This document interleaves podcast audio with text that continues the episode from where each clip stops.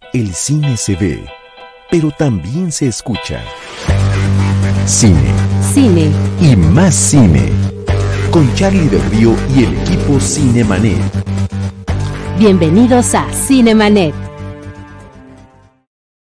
Yo soy Charlie del Río, qué gusto saludarles. Lo hago a nombre de Jaime Rosales, nuestro productor, el buen James, porque hoy estamos con un podcast especial, un programa nuevo que tenemos que presentarles a ustedes y lo hago en compañía de un colega querido de hace muchísimos, muchísimos ayeres, Silvestre López Portillo. Bienvenido al espacio de Cinemanet. Antes decíamos, bienvenido a los micrófonos de Cinemanet, pero pues estás en el micrófono de tu, de tu estudio, de tu casa, así como yo lo estoy del mío. ¿Cómo estás, Silvestre?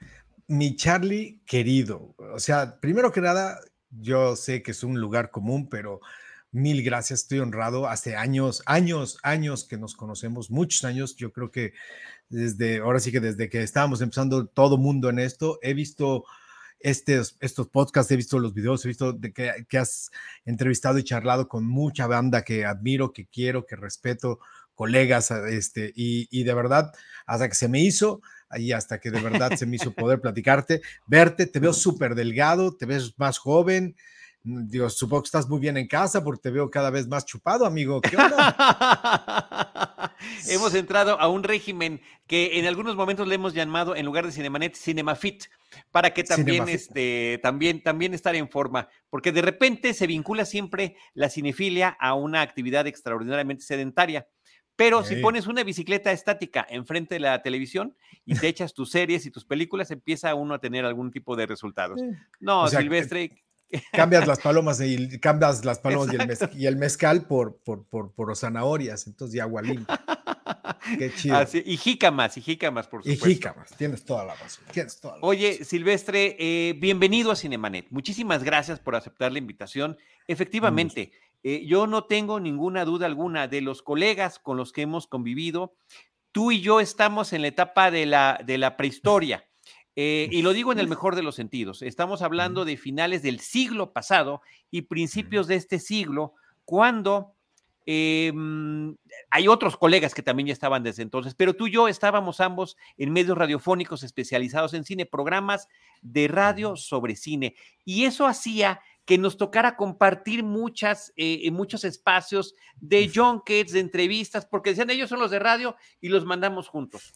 Entonces, por ahí tengo, eh, entre esos recuerdos, estamos hablando, amigas y amigos, de la época previa a los teléfonos inteligentes, cuando si sí, querías claro. sacar una fotografía tenías que llevar una cámara fotográfica que después tendría que ser revelada, que después tendría que haber una impresión y que ya que habías hecho esa impresión, llevársela a tal o cual amigo al que le habías tomado la foto. Y tú, Silvestre, junto con Octavio, nos tocó en alguna ocasión en el 2002 hace 20 años, 2002, hace 20 años, eh, platicar en la misma mesa con Martin Scorsese.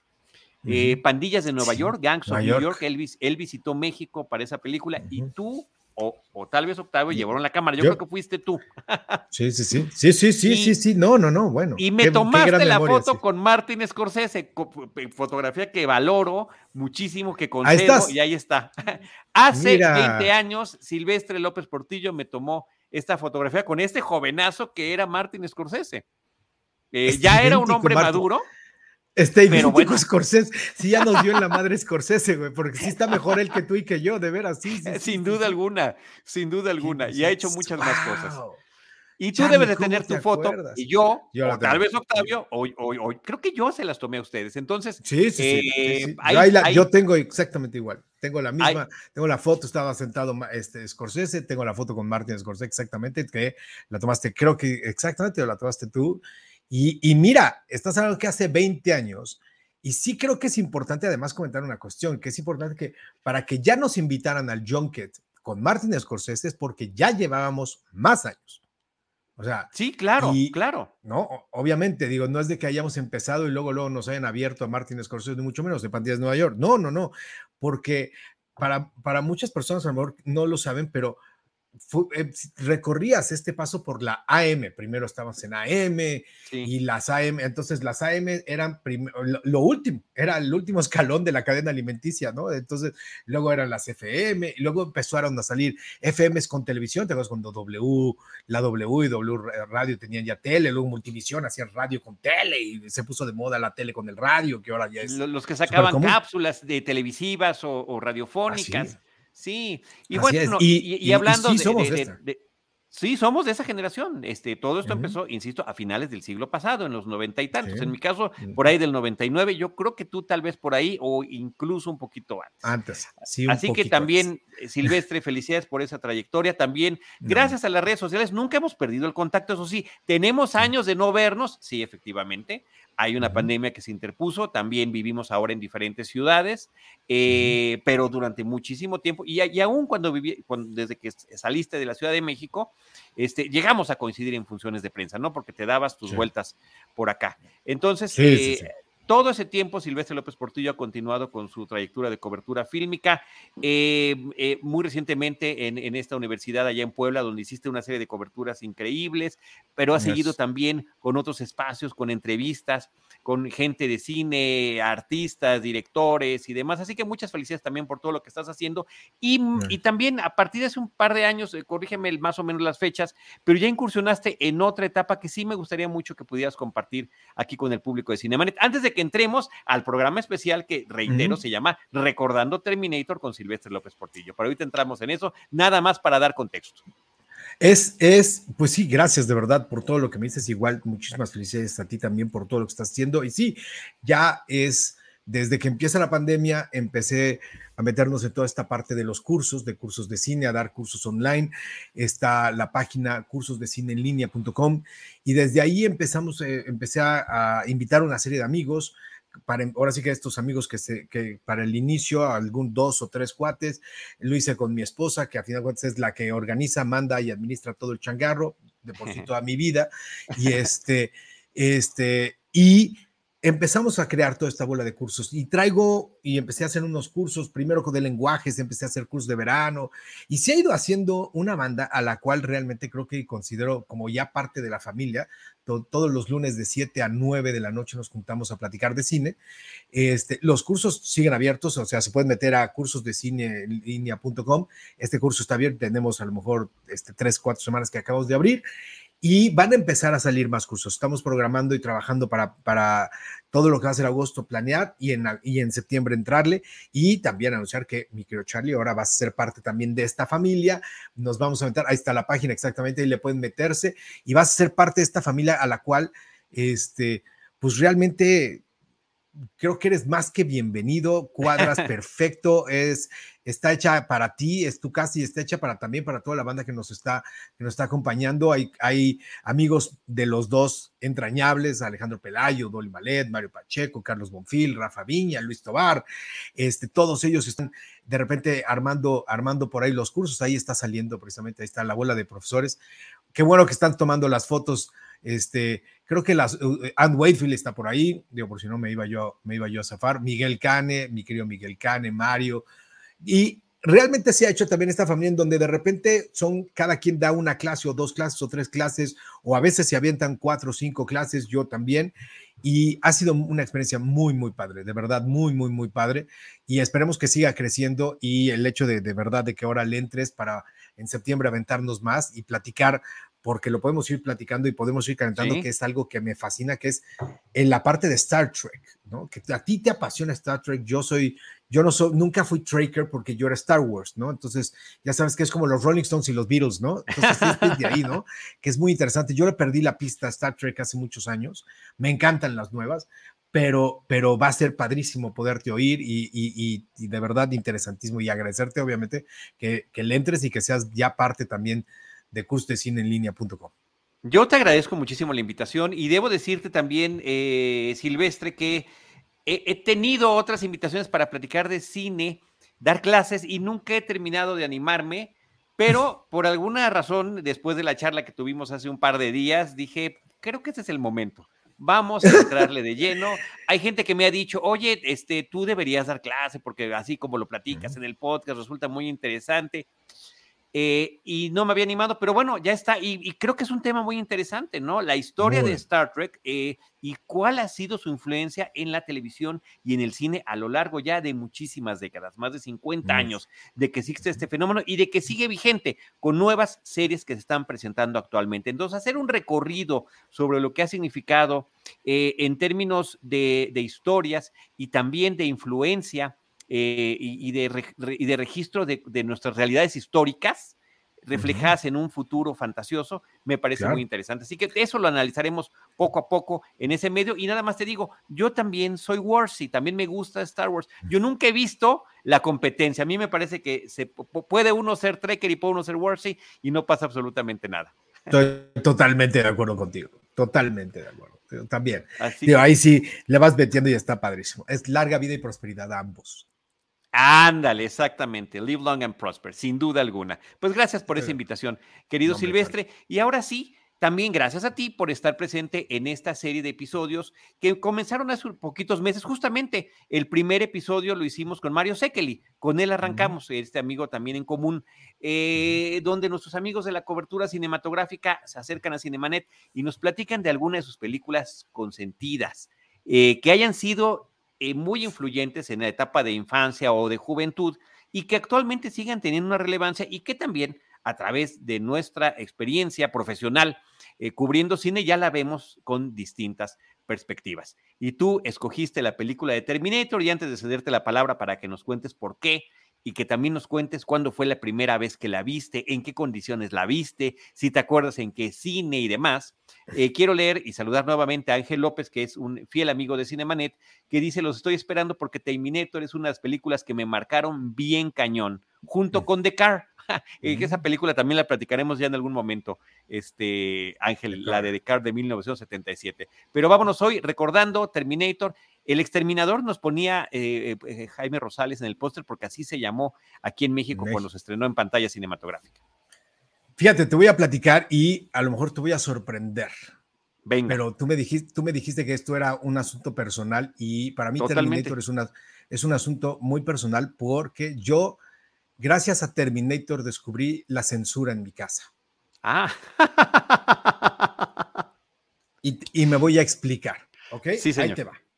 Fíjate, yo sé que les va a sonar, y sí, es romántico este asunto, es muy cinema paradiso y lo que ustedes quieran, pero, pero la película sale en 1984. En 1984 son las Olimpiadas de Los Ángeles, de 1984. En 1984 yo estaba saliendo de la primaria, ¿eh? O sea, yo soy del 71 y en 1984 estaba saliendo por ahí de la primaria, pasando a secundaria. Lo recuerdo perfecto, porque además es el año donde sale Karate Kid, es el año donde salen los Gremlins, es el año de todo el rollo. Pero ahí te va. Yo, en aquella época, tú recordarás que ya estaban los famosos VHS, ¿ok? Ajá. Sé que estamos hablando del Pleistoceno, pero eran para, mucha banda, pero estaban los VHS. Y cuando salieron los VHS en tu casa, mi papá tuvo la oportunidad de tener dos videocaseteras. Y antes de que existiera este concepto, ándale, qué, qué, rápido es el, el, Jaime, qué bruto. Estoy no, es fantástico. Es, es, fantástico este hombre, de verdad merece, espero que le estés pagando muy cañón, pero este, agarra y entonces, antes de que surgieran estos conceptos de la piratería y de todo este asunto, podías grabar, no te acuerdas que podías grabar, tú podías eh, rentar una película, eh, se puede cobrar, dice Jaime. Sí, puedes cobrar, Jaime. Si no, ahí ya sabes, que se ponga hábil el Charlie podías agarrar una película, existían los videoclubs, y porque habían videoclubs jóvenes, habían videoclubs, no había Netflix, todo estaban los videoclubs. Entonces tú podías rentar una película y la podías copiar, pasados de VHS a VHS, ¿ok? Entonces, yo no tuve oportunidad de ver Terminator en el cine, en las salas de cine. Mi padre, imagínate, ya había salido Terminator en VHS, la copia y le quitó la escena de sexo. Ah, de como, como, como Cinema Paradiso. La editó, o sea, le, metió mano y le editó.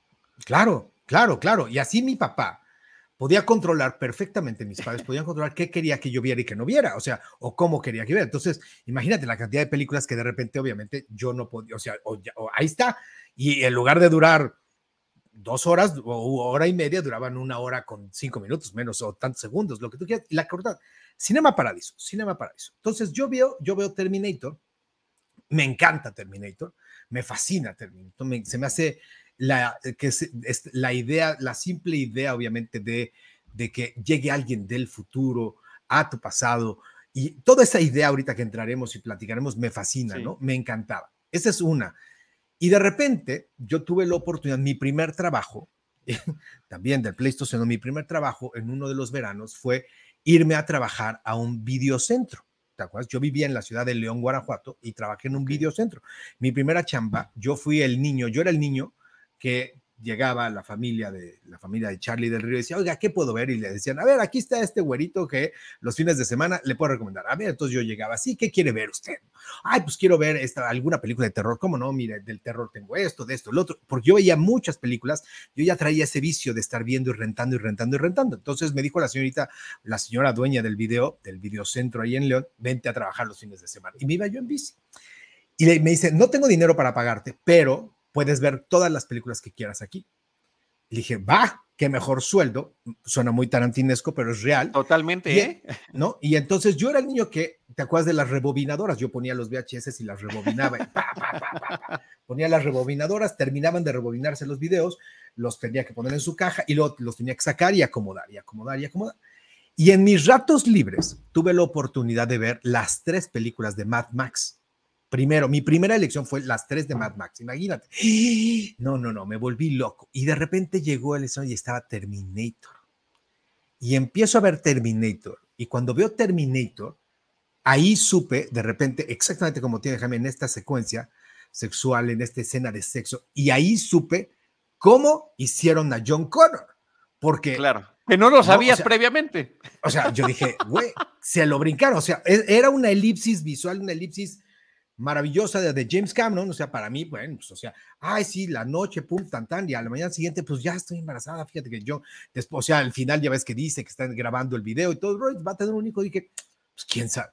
Y ahí descubrí que mis papás cortaban las películas. Ahí es en donde me cae la realidad, obviamente, trabajando.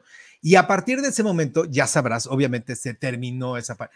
Te digo, Jaime, aparte de ser rápido, es también muy precoz, en exactamente en, esa, en esas escenas, nunca las había yo visto, nunca las vi. La, mi primera Terminator, John Connor, fue como, como Dios, o sea, pum, ¿no? Es, dice, sí, Ángel, es toda una experiencia, sí, o sea, entonces, para mí John Connor fue como concebido del Espíritu Santo, ¿no? Llegó una paloma y, al, y de repente se, se, metió con Sarah Connor y salió. Y, y, y ese choque fue tan interesante por, de verdad, porque ya después pude platicar con mis papás, les dije, bueno, tengo que ver y tenemos que empezar a poner las reglas de que sí puedo ver y que no puedo ver.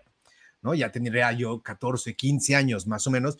Ya ahorita mi hijo de 15 años y lo que pueden ver en Netflix, aunque yo ya no sepa ni qué están viendo. Es Olvídate de Netflix, eh, de la televisión abierta. No te acerques a una comida corrida que tenga el canal de las estrellas ahí porque a las 7 de la noche, porque dices, Dios mío, esto a mí, a mí no me lo dejaban ver. Estoy este, totalmente. A, los 17, ¿no? Sí, no, hay capítulos de La Rosa de Guadalupe que a nosotros, que mis papás los pudieron haber editado completitos, casi, casi. O sea, estoy totalmente, estoy totalmente de acuerdo contigo. Ha sido, entonces, sí fue ese shock. O sea, fue esa parte importante de la discusión de qué podía llover, sobre todo en casa, porque además no se iba a terminar el hecho de que yo seguía trabajando en un video, en un videoclub, y además, obviamente, se seguían haciendo este tipo de copias. Ya luego, después del VHS que vinieron los, los DVDs, ya era, ya obviamente ya no podías copiar, no, no te vendían DVDs vírgenes, sí te vendían VHS vírgenes. Y los DVDs eran muy complicados cuando los bajabas y después era todo un ritual y tenías que cambiar todo el show.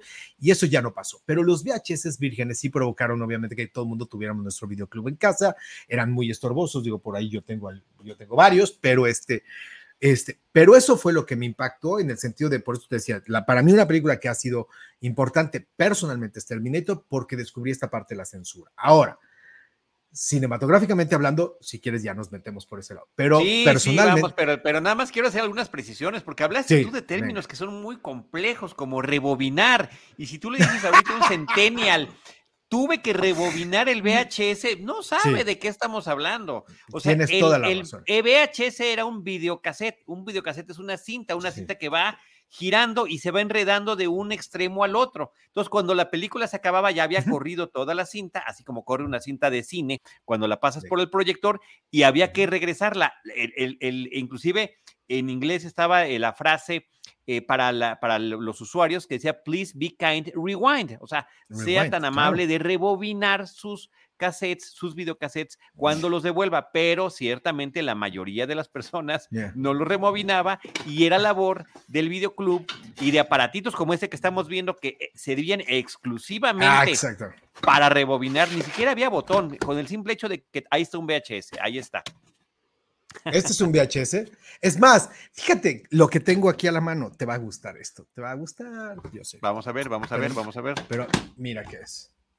¡Wow! La última tentación de Cristo, firmada por el señor Scorsese, que es lo que tú llevaste ese día. Adivina qué llevé yo. No me acordaba que tú llevaste la última tentación de Cristo. La yo última llevé mi DVD de Taxi Driver y por ahí lo tengo. Fíjate. Ahorita en un momentito más lo, lo- lo- fi- lo pero- mostramos pero también. Qué buena era- memorabilia.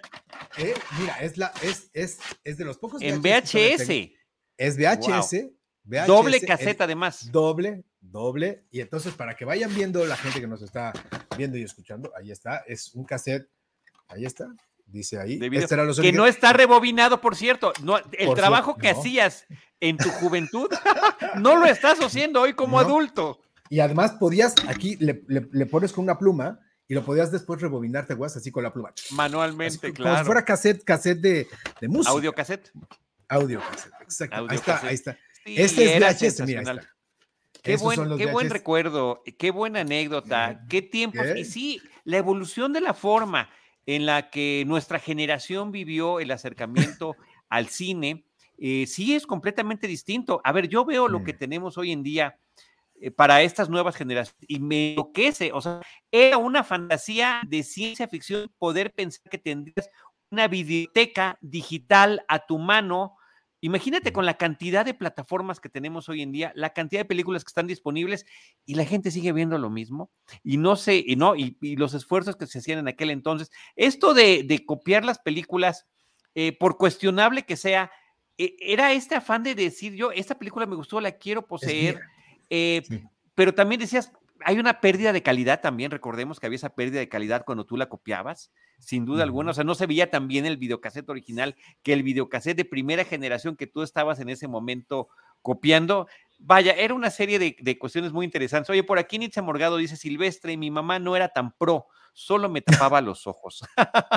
Esa es la técnica más convencional de aquí, de aquí de Así México. es. Este, pero, Así pero es, bueno, sí. el hecho de que tu papá primero, como buen censor, revisara la película es increíble, ¿eh? Es, es, es una ociosidad, güey, es una ojetada, ¿no? Pero sí, sí, sí, sí es, sí es sensacional, tienes toda la razón. Además, cuando todavía empiezas a ver el- y apreciar, obviamente, eh, más lo que veías en pantalla que, por ejemplo, el sonido. O sea, ahorita ya podemos llegar a una sala con qué sonidos, con, o sea, qué tipo de salas, y es maravilloso todo rollo. Anteriormente, digo, Charlie, perdón, llegabas al cine y te subías en la pantalla y te resbalabas, no había intermedios, apenas si se oían. Sí. Este, o sea, hasta habían VHS que se oían mejor que en los cines, güey. O sea, casi, casi había por ahí. Y Había un tema muy serio con el audio de los cines. Bueno, por eso eh, el Claro. propio, no nada más aquí en México, a nivel internacional. no, no. Por eso George es. Lucas inventa el THX, porque estaba verdaderamente mortificado de la calidad con la que se escuchaban sus películas. Y decía, esto no puede ser, y empezó a poner este estándar para los cines comerciales en Estados Unidos. Totalmente, estoy totalmente de acuerdo. Sí, fue, fueron muchos cambios. Yo creo que esta parte también de, del sonido fue literalmente como, como cuando el cine pasa a color, ¿no? Y entonces los VHS, yo me acuerdo que cuando de repente sale el DVD, pues también fue la locura. Ese es un cambio de formato de locura, ¿no? O sea, también el DVD. Y entonces volví a comprar, yo compré Terminator en DVD y luego la compré en Blu-ray. Y luego empezaron a meter en este, en, este, en, en- en este tipo de producciones, en este tipo de formatos, los detrás de cámaras y ya tenías materiales complementarios y entonces mercado técnicamente lo aumentabas. Pero, pero sí, rebobinar es regresar. y, Ah. luego tenías que, re- y si no la rebobinabas, te, te castigaban. Había cargos, había cargos, había cargos, Había para, cargos. para los usuarios. Oye, eh, ya nada más como dato curioso, y ya lo he comentado algunas veces en Cinemanet, yo en VHS, en DVD, en disco láser eh, y en Blu-ray sí. tengo las películas de Star Wars, por ejemplo. O sea, ese es algo, y, y la llegué a tener en Super 8. No es Este, cierto. Sí, pe- pero eran unas versiones editadas que duraban, Mm. cada rollo era de 15 minutos, las de Star Wars eran dos rollos, o sea, estaba editada, ahí no era el sensor, sino simplemente por cuestión de tiempo, a media hora la película, El Imperio contraataca, y doblada al español de España. Oye, te quiero compartir esto que este, ya fui a sacar ahí Ah. aquí está, Taxi Driver, está, autografiado por Scorsese, nada más que este sí es el DVD el que, DVD. este, qué, que qué buen en esa misma ocasión, en esa misma reunión, hace 20 Ujú. años, en un hotel de la Ciudad de México, en esa mesa en la que nos sentamos con Martin Scorsese, pues además de que lo escuchamos hablar y que nos platicó mil cosas, que además hablaba mil por hora, no sé si lo recuerdas. Sí, o sea, creo que sí, fue una pregunta y todo lo demás él solito, y era un deleite escucharlo hablar. Este, y luego muy generoso para poderse tomar la foto con nosotros y firmarnos nuestros autógrafos. Pues sí, Sí. faneamos este Silvestre, ni modo, estamos con un. Y, y todo lo que ha seguido haciendo desde entonces es increíble el caballero. Sí, no, no, no. Y, y si y lo vuelves a ver y lo volvería a firmar. A mí no me importa. Yo, yo la verdad, ese asunto, con mucho, con mucho gusto, sí le dirías, maestro Scorsese, ¿me podría volver a firmar el VHS del otro lado? No, o sea, o traigo otra cosa. Sí, sí, sí, no tengo ningún problema. Claro que sí. Oye, vámonos a regresar ahora sí a, a Sí, Terminator, venga. que sí es una película que me parece importantísima en, en términos del cine comercial, del cine de ciencia ficción. Una película hecha con, no se nota a simple vista, pero con un presupuesto muy limitado y donde James Cameron logra eh, poder plasmar su visión eh, a través de mucha creatividad y de un equipo interesantísimo de gente que la apoyó. Pero la historia básica, como comentas, es, es increíble, ¿no? El hecho de que en el presente de aquel entonces, mediado de los 80, llegaran del futuro dos, eh, eh, dos seres para tratar uno de proteger y uno de matar a una persona antes de que dé a luz a otra, es increíblemente fascinante y por supuesto que nos puede volver locos. Ve la juventud además de Arnold Schwarzenegger, Del, del, del presidente, del gobernator, ¿cuál presidente? del gobernator.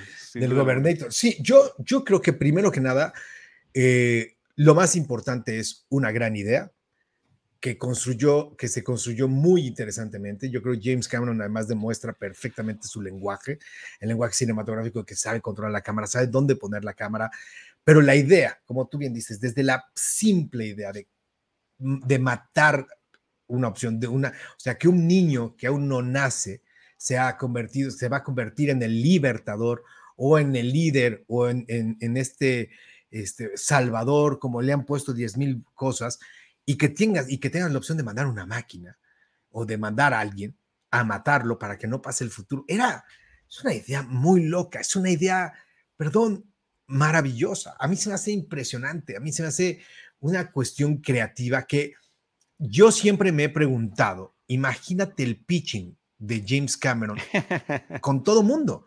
O Sí, sea, claro. ese, el, el pitching de, de- y cuando hablo del pitching es cómo te la vendo, ¿no? Si Charlie del Río le va a meter los millones, oye Charlie, fíjate que se me acaba de ocurrir y contigo me tomo una comida, pero después tienes que ir con Schwarzenegger y también se la vas a pichar. Y luego también con Linda Hamilton, pese a que obviamente había una, una, una relación por ahí sentimental, ¿no? También. Sí. Este, y con cada uno de estos cuates iba y les, les platicaba la película. Y que todo el mundo te dijera, güey, estás loco, yo le quiero entrar. ¿No? O sea, es una prueba impresionante. Y a mí se me hace que también es el inicio de James Cameron como autor y también como parte Sí. independiente. ¿No? O sea, dentro, ya para estas alturas, ya, ya estamos hablando de, ya está este término de blockbuster creado por Star Wars y creado por Tiburón y creado por estas películas y todo. Digo, ya los ochentas ya van teniendo ese- esa parte.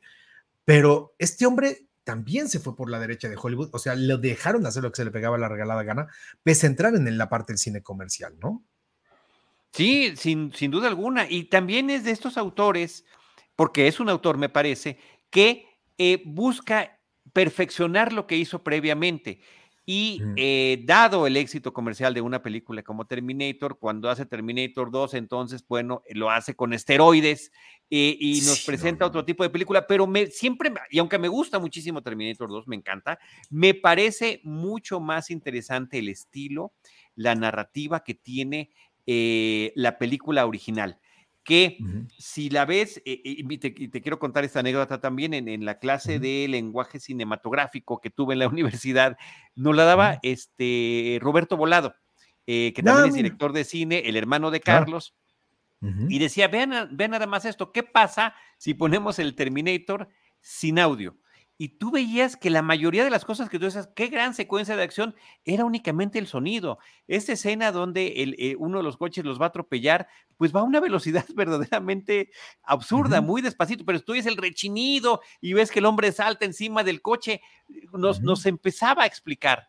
Con un ejemplo de una película que conocíamos, que era eh, perfectamente identificable, cómo, la, cómo el, quitarle el sonido te la convierte en otra cosa y te das cuenta un poquito del truco que hay detrás de ello. Pero ese truco eh, hay que llamarle creatividad, eh, la forma en la que vas a aprovechar los recursos que tienes. Y en este caso, James Cameron lo hizo de manera sensacional para contarnos una historia que podía abarcar una guerra increíble del futuro entre máquinas y humanos trasladada a nuestro presente visto a través de un microuniverso, ¿no? Un poco al estilo de las cosas que hacía muchas décadas antes la dimensión desconocida, que decía, están pasando cosas increíbles a nuestro alrededor, pero eh, lo estamos viendo desde esta esquina, desde el sótano de esta casa, desde el piso de esta oficina. Eh, sí, de repente una que otras tomas para decirte, mira, ya está la destrucción, ¿no? Las, eh, ya ves que Terminator empieza con esas máquinas que están pasando, de tanques, pisando todos los esqueletos humanos. Fíjate que además, mucha gente no se acuerda de, del inicio de este tipo de obras, porque James Cameron, al final de cuentas, ya traía experiencia con otros directores, había hecho Piraña 2, había hecho puras tonterías por ahí. Y de repente es su ópera prima, o sea, literalmente es una ópera prima, casi, casi, si lo quieres ver así, digo, Terminator, y, y, después esto le da el presupuesto para hacer Aliens, y luego le da presupuesto para hacer El Abismo, y luego le da presupuesto para hacer más y más y más cosas. Entonces, desde aquí, como tú bien lo dices, estamos viendo un estilo de una, de una mente, de primero que nada, de las ideas que le están gustando, de cómo le apasiona la ciencia ficción, también te voy a decir una cosa que a mí me, gusta mucho James Cameron y es cómo se toma en serio la ciencia ficción. Porque no todo el mundo se toma en serio la ciencia ficción. O sea, a la ciencia ficción hay que, hay que entrarle, ya sea blanda o sea dura, y, y, me explico, o sea, muy cuadrada con la parte científica, literalmente comprobable, bla, bla, bla. O le puedes jugar. Y cuando uno se mete en los viajes en el tiempo, le juegas. Estás haciendo una ciencia ficción un poco blanda, que no está comprobable, que no ha sucedido. O sea, no es lo mismo decir que viene el fax o lo que tú quieras. Entonces, la máquina del tiempo, como Volver al Futuro, que lo Spielberg, ¿no? Por ejemplo, son de estas ciencia ficciones muy interesantes, ¿no? Que de repente rayan en esta parte de la fantasía, en el, no, pues aquí sí, no es de, si se pudiera hacer. Y James Cameron siempre se aferró a esa idea, siempre estuvo aferrado a la idea de que pudiera tomarse en serio esta parte de la ciencia ficción, de que realmente incluso valoraba también la parte del mar en, el abismo, de que era un personaje que podía crecer. Y además hay otro asunto que también me gusta muchísimo, muchísimo y muchísimo, y es que se sumaba también a esta corriente de algunos directores como Ridley Scott o algo, de poner una mujer como personaje principal y que no se dejara. ¿no? Absolutamente, al estilo de Alien. Alien terminaría siendo una también de estas influencias importantísimas en, en, en, Cameron, a tal grado que después lo que quiso hacer fue Aliens, ya que había conseguido hacer la secuela, ya que había conseguido ese éxito. Sí, eso es, eso es muy importante lo que estás comentando, eh, y el rol que tiene Linda Hamilton en la historia de las mujeres eh, protagonistas de acción en el cine es fundamental. Eh, después, por supuesto, de Sigourney Weaver con su personaje de la película de, Alien, ¿no? De Ripley en Alien. Y, y la otra parte, hablando de estos estilos de ciencia ficción que hay, eh, también a mí me gusta mucho cuando la ciencia ficción está aludiendo a las inquietudes de nuestro presente. Y en este caso, como sucedía desde, desde finales de la Segunda Guerra Mundial y, ha sido una, una, preocupación permanente y recurrente, pues la autodestrucción de la humanidad. ¿Qué sucede si seguimos en esta senda de autodestrucción? ¿Qué sucede si seguimos delegando las funciones que nosotros podemos realizar como humanos y lo empezamos a dejar a las máquinas que trabajen solitas? Ellas van a hacer, van a hacer su trabajo, ¿no? Estaba en esa misma época juegos de guerra, estaba Terminator, estaba... ¿Qué, ¿Qué pasa si salimos de la supervisión humana y si al mismo tiempo seguimos jugándole a ver quién tiene la pistola más grande, por decirlo de alguna manera, eh, en, lo que era todavía a, mediados de los ochentas, una de las eh, últimas etapas, sí, pero de las más difíciles de la Guerra Fría, de este conflicto entre este y Occidente, entre el capitalismo y el socialismo. Totalmente de acuerdo. Y además también era algo muy interesante. Yo recuerdo que después ya que empezaron a hacer aniversarios de Terminator y yo por ahí oía una entrevista que le hicieron a James Cameron en donde le preguntaban precisamente, ¿no? ¿Cómo es posible que él que se ha considerado un líder en la parte de la tecnología, que siempre está esperando la, y por eso se ha trazado Avatar los años que se ha trazado, ¿no? Pero siempre ha estado eh, trabajando con tecnología de punta, se aviente discursos de que la tecnología nos va a matar, ¿no? O sea, si no la controlas, obviamente te va a llevar, ¿no? Y, y, él a final de cuentas decía, bueno, por eso es el chiste de tratar de controlar la tecnología, de que no te clavaras y la tomaba por ahí, pero es un discurso también muy interesante, porque después ahí se sube cuando las máquinas toman el control y tiene mucho por ahí también de lo que de lo que absorbió Matrix y de lo que han absorbido muchos otros muchos otros autores. Es más, es tan interesante que a mí siempre me gustó ver, además Terminator no, no ocurre en un mundo post-apocalíptico, ¿no? Cuando ya le dieron en la torre a la Tierra y bla, bla. No, no, no. Pero ya después las otras Terminators van a dar un poco más para ese lado, pero o, se van por otro lado, eh, algunas otras películas. No, esto era actual. Y esto era decirte, si te sigues portando como te portas, le vas a dar en la torre a todo lo demás y vas a desaparecer esto. Y era, como otra vez, era muy nuevo, no es un efecto mariposa, sino era un efecto mariposa a través de muchos años, a través del tiempo, no era de inmediato, ¿no? Entonces, y James Cameron como director lo manejó bien, manejó estupendamente la idea, creo que creó y, sobre, en, en, cine se le llama una gran convención, una, creaste una convención todo el mundo entramos a ver la película y le creímos lo que estaba pasando en la película, se la compramos y por eso la disfrutamos. Y por eso yo creo que estoy igual que tú, yo a mí la primera me fascina, la segunda me impacta, me vuela la cabeza con el, con el Terminator, obviamente líquido y de todo el rollo que fue impresionante, pero también tengo que aceptar, y esto me duele, pero es cierto, que Terminator sí es de las películas a las cuales se les nota el paso del tiempo. O sea, sí, sí, sí, sin duda. No, ahí sí. Pero, pero sí, pero ahí está también, eh, eh, creo que es parte importante de, nuestra labor, subrayar que es importante ponerla en contexto.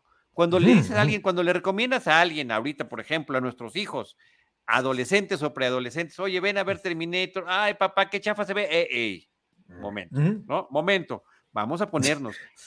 No había nada más sofisticado hasta ese momento. Sí, sí, sí, respeto, güey, respeto, güey. Sí, exacto, sí, respeto. No, no, sí, no, sí, sí, sí, estoy de acuerdo. Es, es, muy curioso, digo, yo entiendo que ahí viene la grandeza de otras películas, ¿no? Si tú, o sea, ve, exactamente, con esa pura imagen, ¿no? O sea, eran otro tipo de prostéticos, todo, pero déjenme decirles además que esta película es de las películas que suman, ¿no? Que se suman a lo que va a ser el éxito también de otras cosas que va a ser alrededor de la película, que es la industria. O sea, este hombre, James Cameron, le dio mucha chamba, le sigue dando, pero le abrió mucho a Industrial Light and, o sea, Skywalker Sound, a Industrial Light and Magic. O sea, estas empresas de George Lucas, estas obviamente empresas que se dedican también a la parte de la producción y los efectos especiales de la segunda obviamente fueron perfeccionados sí, entiendo, pero aquí ves a un actor, a mí me recuerda mucho Guillermo del Toro, ¿no? Me recuerda muchísimo Guillermo del Toro en el sentido de tener tres pesos y un chicle y haces los efectos como los haces, se pueden ver mal, pero en ese momento eran impactantes. Sí, y, mira, aquí está, por ejemplo, justamente aludiendo a esta escena, Ángel López dice, yo vi Terminator en el cine y todo lo que pasa después de la secuencia en que se le cae la piel de Arnold fue para mí de terror puro. Nunca había visto ciencia ficción con terror de ese tipo. Y sí, justamente em, la combinación de animatrónicos, de maquillaje, eh, el, hacer el cambio de edición, de que cuando ves al verdadero Arnold y después ves la parte que es, ¿no? que es falsa, eh, Y, en, términos de terror, pues una de las referencias también había sido eh, Halloween de John Carpenter, o sea, hay muchas semejanzas entre ambas películas. Entonces ahí está, ahí, ahí están esas referencias. Y, el comentario de Enrique Figueroa, nuestro querido colega y eh, conductor también aquí de Cinemanet, dice, a mí me gustó mucho también la primera, la otra vez hermané con Starman de Carpenter, en la idea de ver a dos seres de otros mundos o de otros tiempos que llegan a dejar en una mujer un mensaje de esperanza, claro, por supuesto. Uy, Starman con Jeff Bridges. Con Jeff Bridges, ni más ni menos. también era un mocoso Jeff Bridges, si mal no Sí, también. también eh, de, esa escena de este extraterrestre, esta entidad extraterrestre que llega a la Tierra y toma la forma de un humano que ya murió que era el esposo de la protagonista, que no me acuerdo, era Karen Allen, la protagonista, ¿quién era? No recuerdo en este momento. No recuerdo. me, acuerdo, me acordé. Ahí está Jeff Bridges, mira, ¿ves? Mira, fue joven alguna vez, alguna vez. te digo, te digo, sí, sí, no estábamos tan mal. Eh. Pero, pero hay una razón por la que siempre me acuerdo de Karen Allen, sí, me está diciendo Jaime Rosales que sí era Karen Allen en esta película. Este, eh, me acuerdo cada vez que manejo, porque en algún momento eh, le toca a él manejar el coche y le dice, oye, oye, pero tú no sabes manejar. Y dice, no, te estuve observando. Pero dice, hay señalizaciones, le dice ella, sí, ya entendí. Verde es avanzar, rojo es detenerse y naranja es acelerar. Así es, exactamente, es buenísimo. No hay, mayor, no hay, no hay mayores este, complicaciones en eso. Fíjate que ahorita que estamos viendo, estamos viendo la foto que, que por ejemplo también, es muy interesante que recordar que además hay un equipo por ahí también de actores que son primeras, segundas películas o algo que está por ahí. El primero de ellos, Bill Paxton, ¿no? ah, sí, en Terminator, claro, en una escena mínima. Eh, y que después terminaría trabajando con James Cameron en otras películas, incluyendo Titanic, ni más ni menos. Exacto, exacto. Que ya falleció, ya ha fallecido. Sí, además. digo, falleció Bill Paxton. Y Bill Paxton es, eh, hay un grupo, ahí está, es uno de los punks que se enfrenta a Arnold Schwarzenegger. O sea, tiene dos líneas nada más en, Terminator, que es muy curioso, y luego Bill Paxton se convirtió en una superestrella gracias, obviamente, a lo que fue, a lo que es este James Cameron, Bill Paxton es uno, y el otro es Brian Thompson. Brian Thompson es otro de los punks al que le roban la chamarra, ¿ok? Y Brian Thompson es un cuate que se dedicó a hacer siempre como Árbol 3, Sombra 4, ¿no? Y, y, este hombre es al que le roba la chamarra y después eh, fue el villano de la película de Sylvester Stallone, ese, ese güero que está ahí, aunque no lo crean ahí, lo van a ver así, ese lo ven, y si luego Jaime nos hace favor, él es el villano en una película de Sylvester Stallone que se llama Cobra. Ah, claro, claro, él claro, es, claro. Él es el malo. Cobra, el crimen es una enfermedad, Cobra es eh, la medicina, es la, cura o algo así. A la cura. Exactamente, la cura o la salvación, sí, es, es algo así. Brian hizo, esa y hizo este Cobra, hizo, estuvo por ahí en, en, Corazón de Dragón, estuvo haciendo otra, o sea, siempre hacía, ahí está, está, él es el malo de Cobra. Yo lo recuerdo perfecto, Cobra también fue de esas películas. Claro. De 86, dos años después, bueno, ni qué te digo. Y déjame aportar otro, otro gran actor que aparece en esta película, que es Lance Henriksen, es uno de los detectives que justamente está eh, interrogando a Sarah Connor y tratando de saber si le van a creer o no, y también al, al, otro hombre. Y, este, y en algún momento, Lance Henriksen pudo haber sido Terminator, porque la idea original era que fuera un humano común y después, y después saldría de personaje artificial. Aquí estamos viendo una fotografía de Lance Henriksen en, Aliens, cuando él es uno de los personajes artificiales. Pero su primera oportunidad de haber sido personaje artificial fue, mira, ahí está esta, esta, esta, que ha de ser esto, fan art, debe de ser. Lo que sí existen son algunos eh, bosquejos de arte, algunos dibujos donde dibujan a, a Lance Henriksen como Terminator. Y bueno, finalmente cuando llega la oportunidad de que pueda participar Arnold, que, pues también estaba en películas como Terminator y de, como Conan, perdón, este, pues bueno, eh, la toman y es lo que super catapulta a Arnold a un estrellato genial pudiéndolo pasar además entre una película y otra de la misma franquicia, de villano a héroe. ¿No? Hay que recordar también que ese es un bonito dato de, de, que el American Film Institute tiene al Terminator en la lista de los mejores villanos y también en la lista de los mejores héroes por Terminator 1 y Terminator 2. Ve la juventud de Lance Henriksen, qué barbaridad. Y es un actorazo además también. Lo es, lo es. Y era, este, es Bishop, ¿no? Era Bishop. Es Bishop, sí, exactamente, en la película de Aliens. y luego tuvo esta serie eh, de los creadores de, X-Files, que era Millennium, donde era un detective con algunas, eh, eh, digamos, poderes un poco de, de, percepción para poder descubrir casos, ¿no? Y tiene un personaje durísimo, durísimo en esas tres temporadas que hay de la serie de Millennium. Y en muchas otras películas en las que ha participado. Y Linda Hamilton, ¿no? No nos podemos ir sin Linda Hamilton. Linda Hamilton. también, yo creo que eh, el asunto, a final de cuentas, con Linda Hamilton es muy interesante porque yo, te voy a ser muy honesto, yo, Linda Hamilton era de mis amores pasionales por la serie de La Bella y la Bestia con Ron Perlman. Ah, claro. Claro, claro, claro, claro.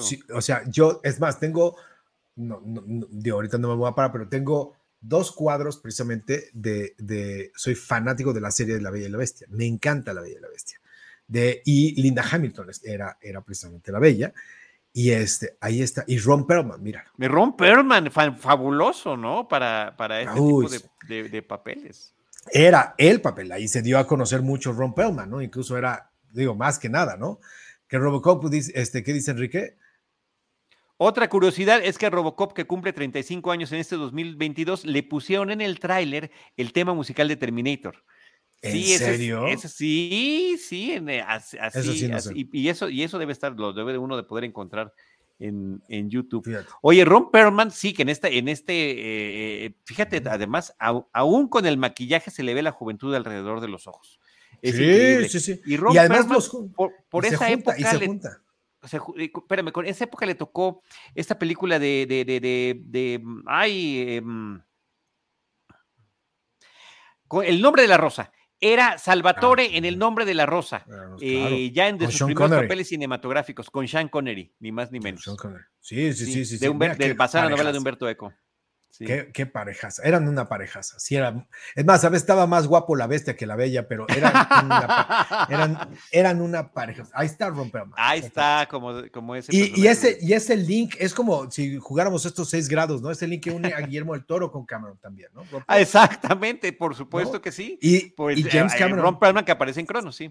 Y James Cameron es el que le ayuda a Guillermo del Toro a, en, en el secuestro de su papá durante sí, sus papás. incluso incluso hay, hay, una historia en donde cuando Guillermo del Toro está haciendo Mimic, está dirigiendo Mimic y lo está haciendo con los Weinstein, y, digo, y es la peor experiencia que, que, ha tenido Guillermo del Toro cinematográficamente hablando, porque no lo dejaban, porque no le creían. En temas de su creatividad, en temas de, de, de, poder ejercer su creatividad. De poder ejercer. No sé si, si, si, tú, si tú sabes o recuerdas, ahí están estos dos locos, es el director de la segunda unidad de Mimic, aunque no lo creas, y lo pusieron los Weinstein, es un era un chamaco mm. que te va a sonar que se llama Robert Rodríguez. más o menos conocido. más o menos conocido. Robert Rodríguez era, era el director de la segunda unidad. Y estaba ahí para que los Weinstein dijeran, si Guillermo el Toro no levantaba nada, o sea, no funcionaba, obviamente Robert Rodríguez podía ayudar y todo el rollo. Entonces, en esta bola de pleitos, James Cameron es el que habla con los Weinstein y le dicen, ya déjenme a Guillermo el Toro en paz y le ayuda a que le dejen cuando menos y le respeten lo que son sus cortes, fíjate. Y cuando obviamente eh, hay el problema, este, yo tengo entendido que es cuando el problema del secuestro del papá, que es muy conocido, el secuestro del padre que ya falleció de, de, Guillermo, James Cameron le echó la mano, digo, no tengo idea haciendo qué o como todo el rollo, pero hay un cariño, y sobre todo hay un cariño, pero hay una gran admiración entre estos dos grandes monstruos, entre estos dos titanes de cine, este, que a final de cuentas tienen súper bien definido los estilos, tienen muy bien definido todo. Ahí está, sí, sí, sí. Y en estas dos fotos, en estas dos fotos, ahorita que regrese la anterior, se nota cuando estás posando para una foto como tú y yo posando con Scorsese, a cuando hay un cariño genuino entre ambas personas. El lenguaje corporal es, es, es, brutal. Y creo que en estas dos fotografías está muy bien, eh, muy bien representado. Ve nada más eso. Sí, sí, sí, llevan muchas. Y, y después cuando hace James Cameron el programa de la ciencia ficción sobre la ciencia ficción, que son varios capítulos que invita a Spielberg, invita a todo el mundo. Ahí está también el toro. Es, es, sensacional Guillermo el Toro. Y bueno, todo esto, ahí está la conversación. No, no, no, pero todo esto parte y nace en 1984 con Terminator 1. Es, es impresionante lo que se puede apretar ese botón. Lo que se aprieta ese botón a nivel comercial, la importancia que tiene obviamente a nivel de directores, lo que tiene a final de cuentas de importancia a nivel de, de, creación de un estilo, de un autor, lo que tiene también de importancia a nivel comercial, porque metió sus millones de dólares. No, no, no está, obviamente está primero Titanic y está primero Avatar, o sea, entre las más importantes que tiene él. Sin embargo, obviamente es una de las películas más interesantes. Y qué bueno que llegó a la foto, porque no nos podemos ir sin llegar a la frase, I'll be back, ¿no? Por supuesto, a la, famosa de, la frase de I'll be back, que, que, es además con la que pusimos en Cinemanet un, un eh, GIF de I'll be back para anunciar este programa con Silvestre López Portillo el día de hoy en Cinemanet. Oye, yo nada más quería, quería eh, también mencionar la importancia que tiene la propia Terminator dentro de la historia del cine en general, de la historia del cine universal, en términos de la máquina y el hombre. ¿No? Desde tiempos modernos de Chaplin, que la máquina de a veces termina absorbiéndolo y se vuelve parte de la maquinaria, el, el, el, el ser artificial de Metrópolis, eh, el ser de el día que eh, The Day the Earth Stood Still, el día que pararon la Tierra, eh, que también se sumaría a estas referencias que nos daba Enrique Figueroa de seres que vienen de otro lado a darnos un mensaje, en este caso de paz, en, claro que era un, un mensaje un poco más duro el del día que pararon la Tierra, ¿no? Eran, o le paran ustedes o nosotros les ponemos el hasta aquí, ¿no? Tenemos el poder de, de, poder acabar con, con, con, ustedes antes de que ustedes se autodestruyan. Entonces, mejor párenle, ¿no? Que, era, que me parece que era muy interesante. Y eh, Terminator lo es en su momento, con esta eh, representación de este ser artificial que viene del futuro, y el propio Terminator se vuelve influencia. Tú mencionabas hace rato Matrix. Creo que no podemos entender Matrix si no tuviéramos antes Terminator. Totalmente. Es más, incluso esta, este juego de los tiempos o sea, del tiempo, es muy interesante. Y eso es la parte también de la novedad que tiene Terminator. Lo que decíamos, el viaje en el tiempo, los viajes de la máquina del tiempo y siempre ir al pasado, ir al futuro. Ahí había una serie de televisión, ¿te acuerdas del túnel del tiempo? En donde Claro. Pero, pero nunca se creaban incluso las consecuencias. Yo me acuerdo de verdad, de las dos películas que más me llamaban me llamaban la atención, era esta y Volver al Futuro, la uno, sobre todo la uno, y, y después como te la revolvieron en la dos, pero la idea de que te podías modificar el tiempo con lo que hacías o en el futuro o en el pasado o en el presente, ¿no? Era muy interesante. Y el hecho de que algo ya había pasado y lo quisieras detener y que ocurriera en el presente era muy padre. Yo estoy de acuerdo y además era tan impresionante también que cómo le dabas forma a que la máquina a final cuentas no era una nave, no era un, no era un robot, sino lo vistieras de, y era de humano y eso minimizaba que todo mundo dijera, este hombre ¿qué va a suceder? Minimizaba un poco el hecho de que todo el mundo viera eh, la amenaza, o sea, se minimiza la amenaza, ¿no? Y después es un caos. Y se ves que a fin de cuentas la máquina y el hombre no solamente es entre ellos dos, sino es una máquina hombre, lo cual también es muy importante. Sí, y, bueno, y a lo largo de otras películas explorarán su, eh, su, conciencia, si, si, si toma conciencia de sí mismo o no el personaje. Oye, ya como para concluir, ¿qué habrá pasado con Michael Bien? Porque pues era el mero mero, uno decía, este eh, se anticipa como para que vuelva, pueda convertirse en uno de los eh, protagonistas de películas de acción y se terminó diluyendo, aunque sí participó en algunas otras producciones a lo largo de los años, nunca tuvo el, rol tan importante como el que tiene eh, en esta película de Terminator. Yo, yo creo que ahí sí se cansaron en, digo, yo no sé qué pasó con, este, también era compadre de Cameron, exactamente sí, porque hace El Abismo, eh, hace Aliens, ¿no? Que también es uno de los comandantes de Aliens. ¿Sabes yo dónde recuerdo que lo vi? En, en La Roca. en La Roca, con, Sean Connery y Nicolas Cage también es, está de soldado, sale en Planeta Terror también, este, y por ahí salió en el Mandalorian. Lo último que yo lo vi fue en Mandalorian. Es cierto, es cierto. Pero digamos espaciados, ocasionales, o sea, nunca pudo tener, y, creo que pintaba con, este personaje que había tenido allí en esta película. Pero bueno, son, tantos los elementos, ¿no? Sí, sí, sí, como galán y como y como cuate de acción, o sea, porque también era interesante, pero no, no levantó. Ahí está, míralo. Sí, esa es la de Mandalorian, justamente. Ya prácticamente irreconocible, que es también un bonito homenaje para él, ¿no? A su trayectoria. Ya, ya en esta serie. Eh, Silvestre, ¿algún comentario final que tengas? Porque la verdad que, mira, nos la pasamos chismeando, ¿eh? En lugar de... que está bien, que para eso, que esas son estas charlas. Así son estos programas de recordando alguna película qué es lo que, lo que, lo que podemos traer del pasado, qué nostalgia nos trae y qué, de qué terminamos platicando. Creo que hoy fue un ejemplo perfecto de estas charlas que creo que también tanto extrañábamos tener, que las teníamos en la fila del cine, en la espera de la entrevista, etcétera, etcétera. Mira, a final de cuentas, yo siempre he pensado que una gran película es la que te da la charla para el café de después de salir del cine.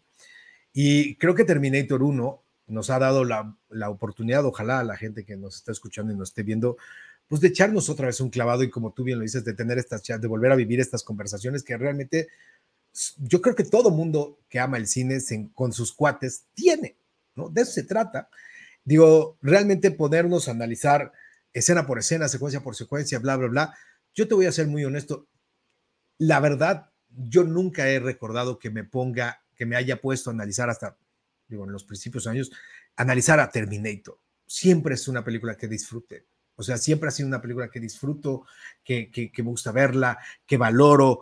Digo, cada versión de Terminator, cada nueva Terminator, sí le meto más ganas al análisis y bla, bla, bla. Pero la Terminator 1 siempre me ha llamado la atención en el sentido de, genialidad de idea, de maravilloso, de maravilloso, ahora sí que maravillosas secuencias de algunas cosas. Y a final de cuentas, digo, creo que me gustaría dejar que, si se vale, a la gente, que la vuelva a ver, que la vuelva a disfrutar y a quien no la ha visto, que la vea con esos ojos, que la vuelva a disfrutar, que la vuelva, que se vuelvan a encontrar con un director que realmente es el surgimiento de un director, que además estamos a nada, ¿no? A nada, nada, nada, nada Sí, se rumoraba que este, regresaba por una secuela, pero no, no, no, no. Cameron está metido en, sus avatars y vamos a ver cómo le va con Avatar. Pero, pero vean, disfrútenla. Sí se va a notar, obviamente, que el paso del tiempo, pero yo siento que es mejor echarle una platicada después de verla. Estas son de las películas que vale la pena platicarlas. Y te agradezco, obviamente, la invitación, te agradezco el espacio. Espero, sí, también estoy de acuerdo que nos echamos mucho chisme, pero, pues, güey, ¿Quién, quién, les manda? ¿Para qué nos juntan, güey? O sea, somos. sí, caray, y después de tanto tiempo. Pero sí tendrás que decir I'll be back, justamente para algún otro momento aquí en Cinemanet. Oye, este, Prometido. Este, gracias, eh, Silvestre, este comentario de Nietzsche Morgado. Dice, chicos, estuvo genial, hacen super match, les aprendí muchísimo, ya me los imagino dando clase. Pues bueno, pues muchas gracias, eh, Morgado, por, por, tu comentario. Yo aquí atrás, yo no sé si se alcance a ver, pero tengo varios eh, eh, tres figuras de Terminator entre las cositas que mm. tengo aquí de, de, mis colecciones de cine. Y pues sí, Terminator ha significado mucho. A ver, ahí va otra vez el, el, el, ¿cómo se llama? El ahí está. Por aquí estos tres, del lado derecho, ahí se ven tres figuras de Alien, dos de Arnold y uno de la, del exoesqueleto. En fin, endoesqueleto, perdón. Oye, me qué gustazo. ¿Qué, tú tienes puras películas ahí atrás de ti. Sí, estas son películas, pero estaba yo viendo si tenía de Terminator, o sea, qué versiones, porque ya sabes que, también, mira, acá está, o sea, la tengo, está en Blu-ray, está de Terminator, en, esta es DVD, creo que es DVD, sí, por ahí, digo, están, estas están aquí, o sea, en versiones, mira. Te digo que esta es una, el Exterminador edición especial, güey. Wow. ¿No? Y es de, trae... Y también se ve más gordita la caja, ¿no? De lo normal para dividir. Es que, Trae dos. Una, mm. dos. Y ya luego se pusieron bien marros porque este, en, Blu-ray nada más trae uno, güey. Entonces, pero lo que era interesantísimo es cuando te lo ponen en high definition, remasterizada de no sé qué, y de repente ves las versiones remasterizadas, de no sé qué, y ya le ves más. Le ves, más detalles.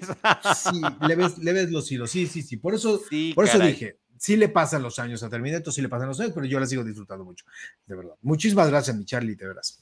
Muchas gracias, Silvestre. Este, redes sociales, Silvestre, y, reiterar la, dirección de la página de internet para las clases de cine. Claro, eh, ahora sí, me encuentran en la página oficial es www.silvestrelopesportivo.com redes sociales es Silvestre LPV, como López Portillo Villegas, Silvestre LPV, tanto en Twitter, en Facebook, en YouTube, el canal de YouTube es Silvestre eh, López, Portillo, Silvestre LPV, todos lados ahí estoy y, ahí esperándolos para platicar. Y la página para los cursos, váyanse ahí siguiendo, es cursosdecineenlinea.com.